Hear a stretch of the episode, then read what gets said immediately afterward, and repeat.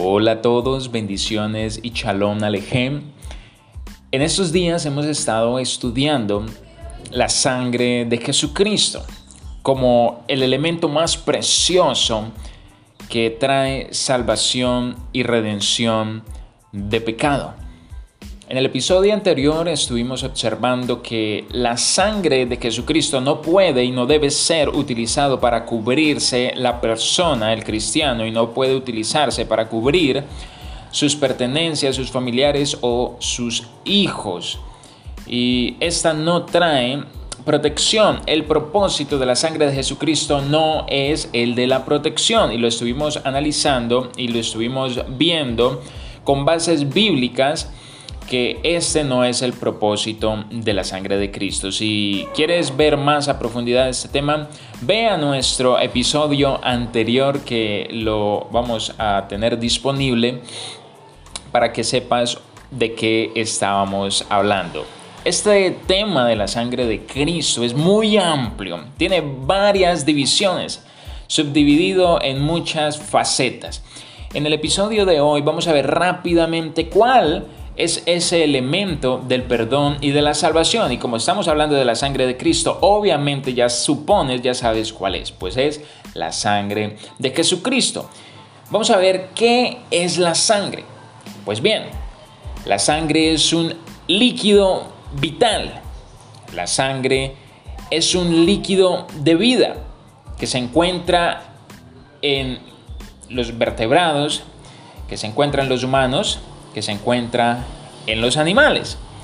Y la sangre está formada por plasma, también sustancias en disolución por proteínas, glóbulos rojos transportan oxígeno y hacen un sinnúmero de cosas.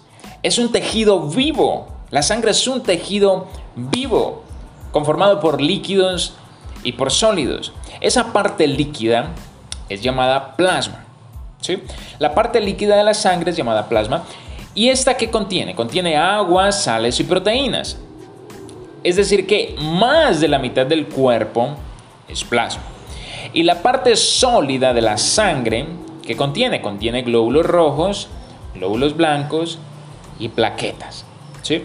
La palabra de Dios nos muestra que única y exclusivamente la sangre de Cristo es la que puede traer perdón, la que puede remitir los pecados, es decir, quitarlos, alejarlos, apartarlos. Vamos a ver el libro de Mateo capítulo 26 versículo 28. Y mientras comían tomó Jesús el pan y bendijo y lo partió y dio a sus discípulos y dijo, tomad, comed, esto es mi cuerpo.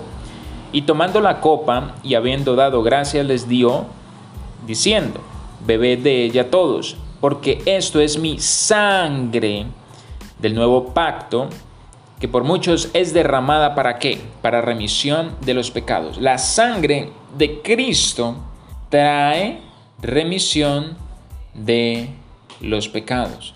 ¿Es derramada por quién? Por muchos, no por uno o dos, no, por muchos para remisión de los, pecados. Quita los pecados en la sangre hay vida.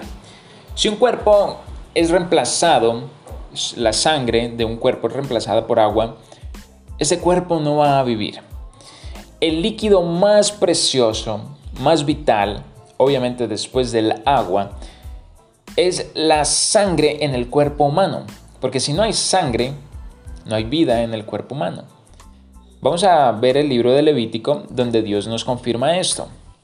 Levítico 17, si cualquier varón de la casa de Israel, 17.10, si cualquier varón de la casa de Israel o de los extranjeros que moran entre ellos comiera alguna sangre, yo pondré mi rostro contra la persona que comiere sangre y lo cortaré de entre su pueblo. Porque la vida de la carne o del cuerpo en la sangre está. Bien lo está diciendo la palabra de Dios. La vida de la carne en la sangre está. Y yo os la he dado para hacer que expiación sobre el altar por vuestras almas. Y la misma sangre hará expiación de la persona. La sangre en este caso de los machos cabríos, de los animalitos que eran sacrificados, era derramada sobre el altar para qué? Para cubrir esos pecados, para que no hubiese enemistad entre Dios y el hombre o esa familia. ¿Era para qué? Para expiar esos pecados, la sangre de los animales. Ahora, una sangre de cualquier humano, aunque éste hubiese dicho, yo voy a hacer remisión de pecados de todos los hombres, y muere crucificado y se derrama la sangre, no es posible que Él remita los pecados, los quite, los aleje, los aparte de Dios y el hombre. ¿Por qué? Porque todos estamos contaminados con un pecado original, que es el tema del siguiente episodio. El elemento de la salvación y del perdón es un elemento vivo. Y ese elemento vivo es la sangre de Jesucristo y remite nuestros pecados. Vamos al libro de Hebreos, capítulo 9, del 11 al 14. Dice lo siguiente. Pero estando ya presente Cristo, sumo sacerdote de los bienes venideros, por el más amplio y más perfecto tabernáculo, no hecho de manos, es decir, no de esta creación, y no por sangre de machos cabríos ni de becerros, sino por su propia sangre, entró una vez para siempre en el lugar santísimo, habiendo obtenido eterna redención porque si la sangre de los toros y de los machos cabríos y las cenizas de la becerra, rociadas a los inmundos, santifican para la purificación de la carne, dice acá, cuánto más la sangre de Cristo, el cual mediante el Espíritu Eterno se ofreció a sí mismo sin mancha a Dios. Hay un requisito, no tener mancha. ¿Y eso lo hizo quién? Cristo sin mancha Dios limpiará vuestras conciencias de obras muertas para que sirváis al Dios vivo. Así que por eso es mediador de un nuevo pacto. Entendemos que Cristo se presentó delante de Dios, Hijo de Dios, siendo Dios mismo, siendo hombre.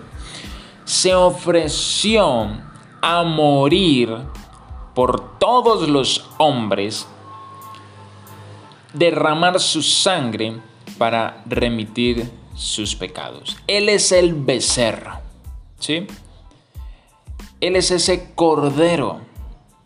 Dice en el versículo 12, y no por sangre de machos, cabríos ni de becerros, sino por su propia sangre. No podemos comparar el animal con un humano. Necesitamos un humano para hacer comparación con otro humano y la sangre viva de Jesucristo que se presentó delante de Dios sin mancha fue derramada para remisión de tus pecados y mis pecados, habiendo obtenido eterna redención porque entró una vez y para siempre en ese lugar santísimo. Y se ofreció, como dice el versículo 14, mediante el Espíritu Eterno, se ofreció sin mancha a Dios y Él limpiará aparte de quitar nuestros pecados, limpia nuestras conciencias, nuestra mente es limpia de obras muertas y de esa manera podemos servir al Dios vivo. Hebreos 9 nos está hablando cuál es ese elemento de la salvación, la propia sangre de Cristo. Y en Éxodo 26 y Levítico 16 encontramos que en el tabernáculo había una división, lugar santo y lugar santísimo. En el lugar santo podía estar los sacerdotes, el sumo sacerdote, pero en el lugar santísimo únicamente podría entrar una vez al año el sumo sacerdote, el que Dios había escogido, una persona, el sumo sacerdote. Y es por eso que nos presenta en el versículo 11, pero estando ya presente sumo sacerdote Jesús es sumo sacerdote y él por eso puede entrar al lugar santísimo, dice el versículo 2 en la parte B. Entró una vez para siempre en el lugar santísimo, obteniendo la eterna redención. El sacerdote en Éxodo 26, que habla en el tabernáculo, y Levítico 16, pero eso es para otro tema, el tabernáculo, el sacerdote entraba en el lugar santísimo, desde allí podía hacer una ofrenda a Dios, presentarse delante de Dios, que Dios le hablara que Dios le, remitiera también sus pecados a través de un sacrificio en el lugar santísimo. Él entraba, había un velo de separación.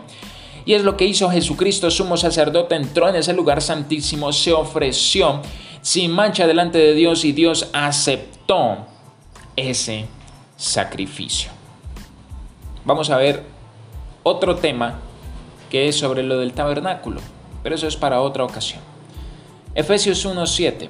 En quien tenemos redención, ¿por qué? Por su sangre.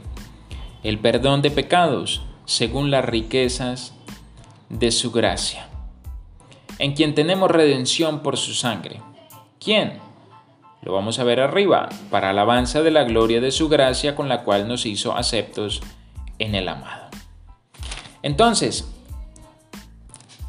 todo Efesios nos inicia hablando sobre las bendiciones espirituales de Cristo. Y acá encontramos esa eterna redención. Tenemos redención por la sangre de Cristo. Entonces, encontramos inmediatamente cuál es el objeto o el elemento de la salvación y el perdón. La sangre de Cristo nos da la respuesta a Efesios 1.7. Tenemos redención por su sangre, el perdón redención, perdón de pecados, según las riquezas de su gracia. Es por la gracia de Dios. ¿Cuál es el elemento de la salvación del perdón?